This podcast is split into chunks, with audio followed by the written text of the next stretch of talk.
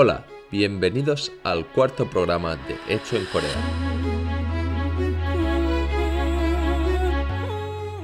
Un podcast en el que hablamos de temas relacionados con Corea y en especial desde el punto de vista de los negocios. Yo soy Roger Rollo. Empezamos.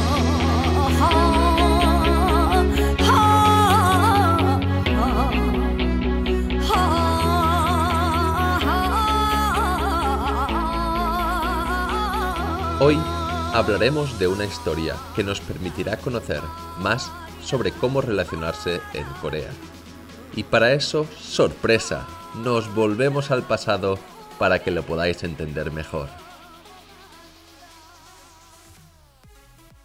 Como ya os he contado en alguna ocasión, llegué a Corea en 2014, después de pasar varios años en Barcelona con mi mujer.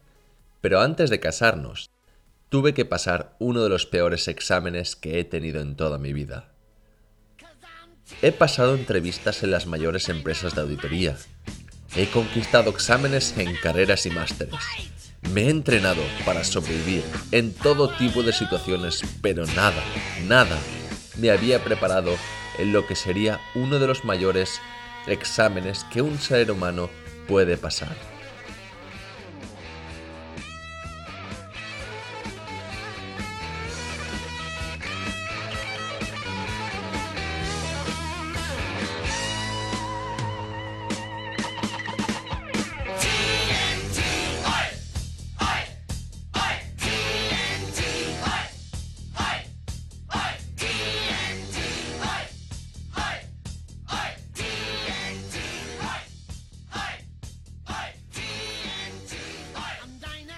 Pero antes de explicaros de qué se trata, dejarme explicaros cómo llegué allí.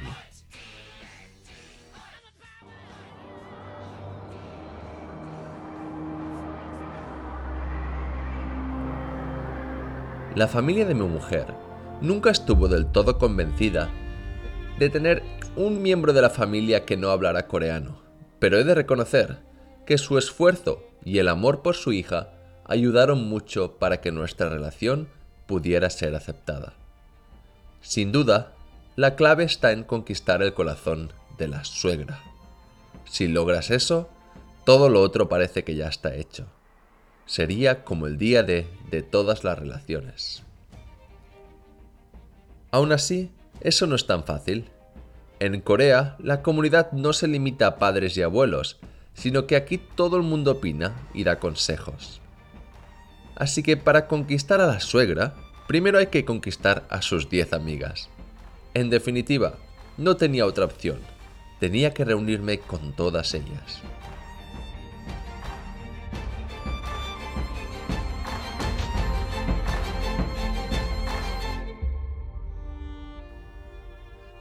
Así que ya me podéis imaginar, entrenándome cada día para responder elocuentemente a todas aquellas preguntas que podían llegar en esa gran prueba final.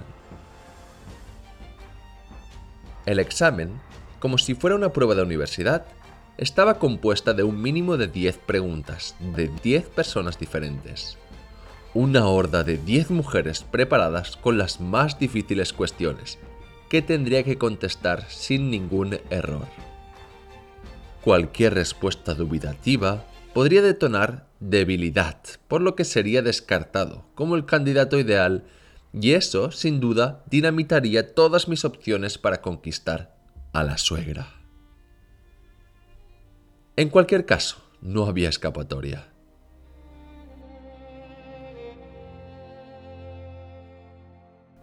Llegó el día y me preparé con mis mejores atuendos. Habíamos escogido un buffet de comida y carnes, que por cierto ya os contaré más adelante, pero los buffets aquí suelen ser los lugares más famosos y a veces caros para el coreano de clase media.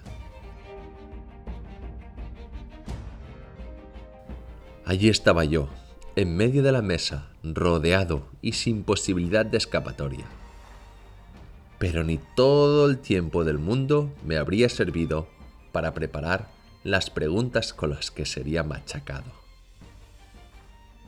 Antes de tomar mi primer bocado, allí tenía la primera. Una mujer de unos 50 años cogía la iniciativa y empezaba. ¿Cuántos años tienes, Ruye? Bueno, eso creo que esta me la sé. 26, respondí yo sin dubitación. Uy, qué joven, respondía ella. ¿Edad coreana o edad internacional? Ya está, ya me ha cogido.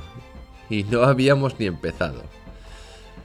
Pues no sé, creo que los dos, las... Mec. Pregunta incorrecta. Vamos a hacer un paréntesis y os cuento el tema de la edad. En Corea, los recién nacidos empiezan con un año, por lo que nadie tiene cero año. Es decir, cuentan los nueve meses en el que el bebé se gesta en la barriga, por lo que redondeando hay un año que ya ha pasado. Segundo punto. Aunque sí se celebra el cumpleaños, este solo tiene un valor sentimental, y no en la edad.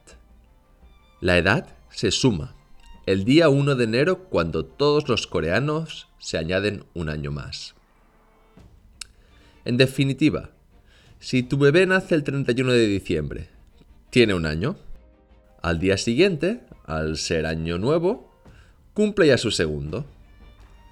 En dos días de vida ya tiene dos años en edad coreana, toda una proeza al alcance de pocos. Para resumir esto, si en el año actual ya has pasado tu cumpleaños, puedes calcularte tu edad coreana solo sumando un año. En cambio, si eres como yo, que cumples en diciembre, tienes que sumarte durante casi todo el año dos años a tu edad occidental. En conclusión, fallé mi respuesta en dos años. Tenía 28 años coreanos y 26 occidentales. Empezamos mal. Pero volvamos con la reunión. Una respuesta incorrecta y nueve más por contestar. Tras este primer error, y sin tiempo a respirar, me llega una segunda. ¿Dónde has estudiado? ¡Uh! Esta sí me la sé. En la Universidad de Barcelona, contesto yo. Pero antes de acabar me preguntan, ¿y esa es una buena universidad? Claro, claro, de las mejores y además tengo un máster. Bueno, de repente todos hacen un pequeño como... ¡Oh! Que en ese momento me sorprende, pero parece dejarlas satisfechas. Seguimos comiendo y aparece que el ambiente se ha relajado. Paso un par de preguntas, más sin pena ni gloria, y mi mujer también adorna las respuestas, traduciendo y añadiendo cosas que ni he dicho ni sabría cómo decirlas, pero llega otra pregunta trampa. Rouget, ¿y tú cuánto ganas? ¿Cómo? Pregunto yo para ganar tiempo, aunque he entendido perfectamente la pregunta. ¿Cuánto dinero ganas? Es que claro, si no tienes un buen salario, no podrás cuidar de tu esposa. No me lo creo la primera vez que los veo y casi que tengo que enseñarles mi declaración de Hacienda. Pensar que los salarios en Corea son de media unos 38.000 euros anuales, casi 12.000 más de lo que se cobra en España, porque cualquiera que sea mi respuesta seguro que no tendrá un buen efecto. Mi mujer, viendo la cara de circunstancia que pongo, sale a mi rescate, diciendo algo que no quise entender, pero que dejo a la horda satisfecha. Mentiras piadosas no dejan de ser mentiras, pero al final, orejas que no entienden, corazón que no miente. Hagamos un paréntesis para entenderlo. En Corea, si es verdad que las cosas han cambiado mucho, el hombre era el que tenía que comprar la casa, mientras que las mujeres compraban los muebles. Si es verdad que ahora los jóvenes ya no tienen esa idea, Aún existen casos, no muy normales por cierto, donde se sigue esta tradición, y aquellos nacidos en los 50, 60 tienden a recordar esa tradición, especialmente si están defendiendo a la hija de otro. Pero bueno, nada que un extranjero no pueda sortear haciéndose un poco el perdido. Así que seguimos comiendo y nos llega la última y definitiva. La pregunta que lo decidirá todo. Ruye, ¿qué te gusta de tu esposa? Bueno, de tu futura esposa, claro. Lo siento, pero esta pregunta la dejaré sin contestar para vosotros, pero ya os podéis imaginar que cualquier respuesta tiene trampa. Pero bueno, al final logré casarme, por lo que tan mal no salió. Pero a ver, Roger, ¿por qué os cuento esta historia? En primer lugar, para que podáis entender el porqué de las preguntas. La primera, la edad. La edad en Corea sigue siendo una de las mayores reglas sociales. Los coreanos necesitan saber la edad para saber el tipo de cortesía y respeto que usarán cuando se dirijan a ti. Si eres de edad igual o inferior, desaparecen las formalidades, por lo que la gente puede relajarse más. Segundo tema y segunda pregunta, la educación. Este es quizás una de las reglas que menos se explica, pero cuando te preguntan la universidad, están intentando catalogarte. Si vienes de una buena universidad, es quizá porque tienes capacidad de esforzarte o ser mejor en un mundo tan competitivo como el coreano, y seguramente acabes teniendo un buen trabajo y buenas conexiones. El tercer punto y la tercera pregunta es la del salario. Esta es otra de las reglas sociales que imperan en esta sociedad. Normalmente, el salario viene asociado a una posición en la empresa. Pensad que cuando alguien con el que no tenemos confianza nos nombra, suele poner al lado de nuestro nombre nuestra posición en la empresa. Por ejemplo, Team Manager Rouget, Presidente Rouget o cualquiera de las posiciones que acompañen a nuestra tarjeta de empresa. En definitiva, todas las preguntas suelen ya tener un contexto.